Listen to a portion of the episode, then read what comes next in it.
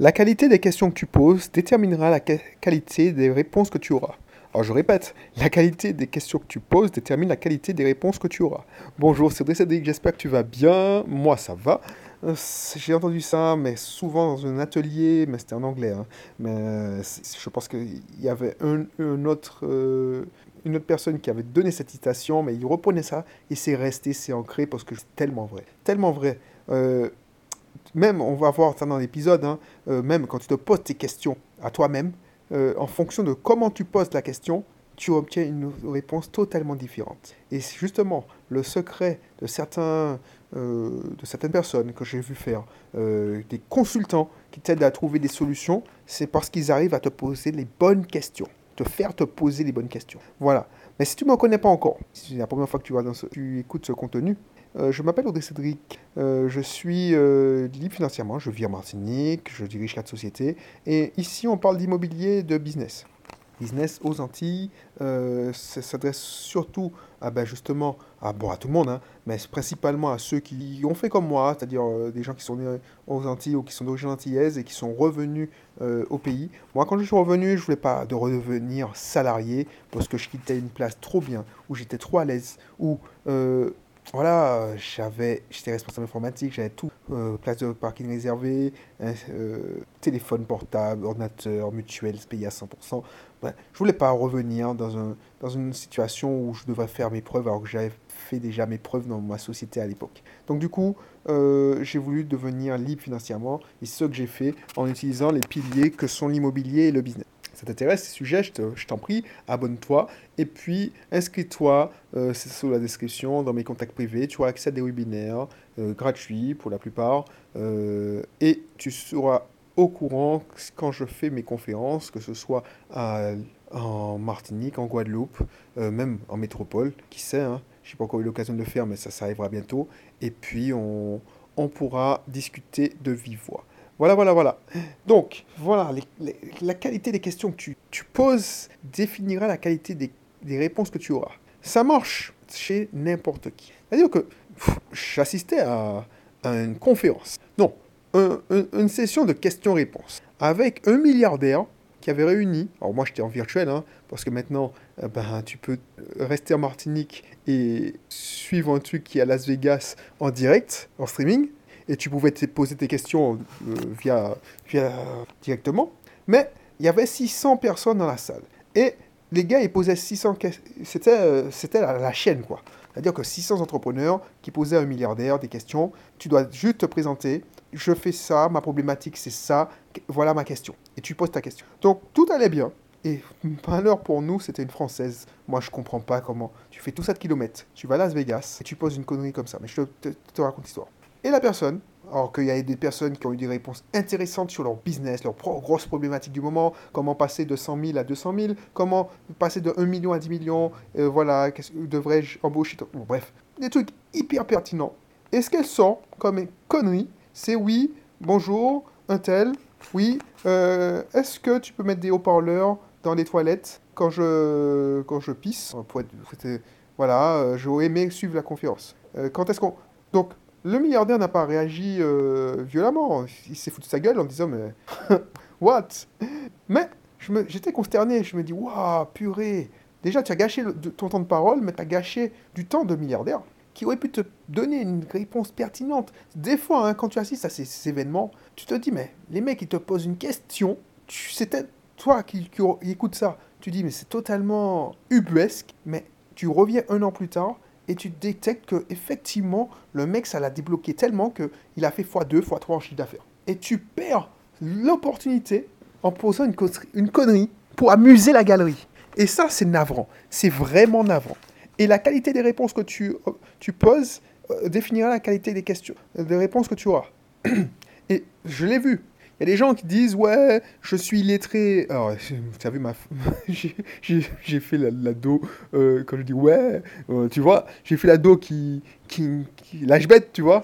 Ben ouais, mais regarde, imagine, tu as la chance d'avoir, euh, je sais pas moi, comment les profs font déjà Ma fille est au collège, elle est rentrée au collège cette année, je dis, waouh, les mecs, ils ont du courage. Mais on leur... Des fois, tu, as des questions, mais tu te dis, pouh, on parle de loin. Ah ben, tu, as, tu as envie de répondre des conneries. Ah ben, c'est ça, c'est ça là. Et c'est pas la personne qui est en face, euh, qui, est, qui a blâmé, c'est toi. T'imagines, tu as un gars, un investisseur immobilier, qui a acheté un immeuble de rapport, et la connerie que tu lui poses, si tu le vois, c'est ouais, euh, comment. Euh... Et encore, est-ce que c'est une question conne? Ouais, mais comment tu ne fais pour, ne, pour neutraliser tes impôts? Le mec va te répondre ouais, ben bon, moi je passe pas un comptable, tout ça. Bah, tu, vois, tu, tu, peux être déçu, tu te dis ouais, non, le mec, j'aurais, j'aurais aimé qu'il me donne des, des, des, astuces fiscales. Alors que je te garantis, ceux qui, qui gèrent euh, plusieurs biens immobiliers, ils délèguent ça complètement. Quand j'avais, allez, jusqu'à trois biens, je faisais ma petite compta. Quand Bisoft Team, pendant longtemps, j'ai fait la compta de Bisoft Team tout seul. Parce que j'avais que ça à faire. Mais une fois que tu commences à dépasser un nombre d'écritures, je te garantis que tu n'as pas intérêt à faire ça. Mais si toi, tu, tu cherches à avoir des infos de, du niveau où, effectivement, tu d'avoir des astuces de, pour gratter, qui, pour gagner ou pour économiser un peu plus d'argent, alors que l'objectif, c'est de, de tes revenus, ben voilà, tu vas, tu vas avoir des réponses pour dépenser moins.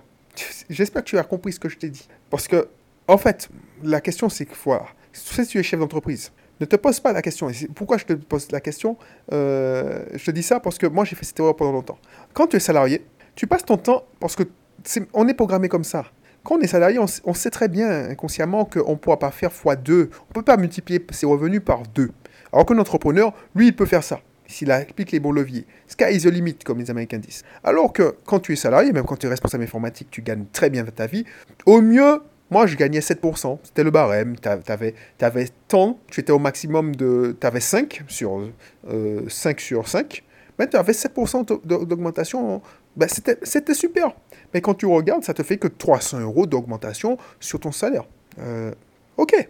Mais tu te dis, ah, ben, 300 euros, c'est pas mal. C'est pas mal, vraiment. Mais tu commences à, pour, pour, pour, avoir, pour gagner en pouvoir d'achat, tu limites tes dépenses. Donc effectivement, quand tu investis en mode salarié, en mode euh, salarié, euh, tu essaies de gratter le maximum. Tu essaies de gratter le devis du, du, tu essaies de gratter sur tes dépenses. Alors que quand tu investis en mode entrepreneur, te dis comment je fais pour augmenter mes revenus. Et ça, ça change tout dans ta tête. Ça change tout dans ta tête et les résultats aussi. Et c'est ça qu'il faut te poser.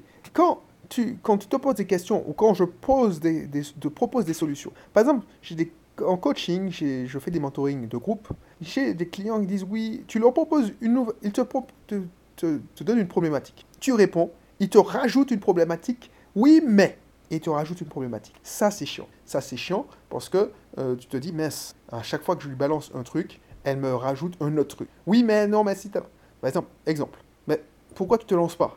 Ouais, parce que les gens, ils veulent faire ci, ils veulent faire ça, et je suis pas encore prêt. En plus, euh, ok, ben, si tu fais ça, ça, ça, ça, euh, qu'est-ce qui t'empêche de te lancer? Ah, effectivement, mais blablabla, blablabla, bla. Ok, et tu, ça peut durer longtemps. Du coup, tout le monde a perdu son temps. Tu as, tu as juste euh, trouvé des excuses pour ne pas y aller. Alors que si tu te poses la question, voilà, j'ai eu ça, j'ai fait l'exercice, j'ai posé cette question, et la personne m'a dit, ok, mais je pourrais oh, c'est le, prospect. Mais je pourrais... La bonne question qu'il fallait poser au prospect, c'est, OK, et comment, qu'est-ce qu'il faut pour que tu achètes? Comment je pourrais offrir le service pour que tu sois satisfait ou que tu puisses ne pas hésiter? Et le fait de, rajouter le comment, construis l'offre avec ton prospect. Et c'est là, c'est là que tu poses une question. Quand tu commences à, apprendre à vendre, on te dit effectivement, la plupart des vendeurs euh, euh, débutants font la démonstration que leur produit c'est le meilleur du monde.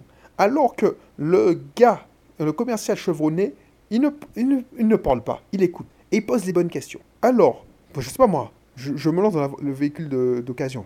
Voilà, s'il y a un prospect qui vient et qui me dit oui, euh, je viens parce que je serais intéressé par la, voiture que vous vendez.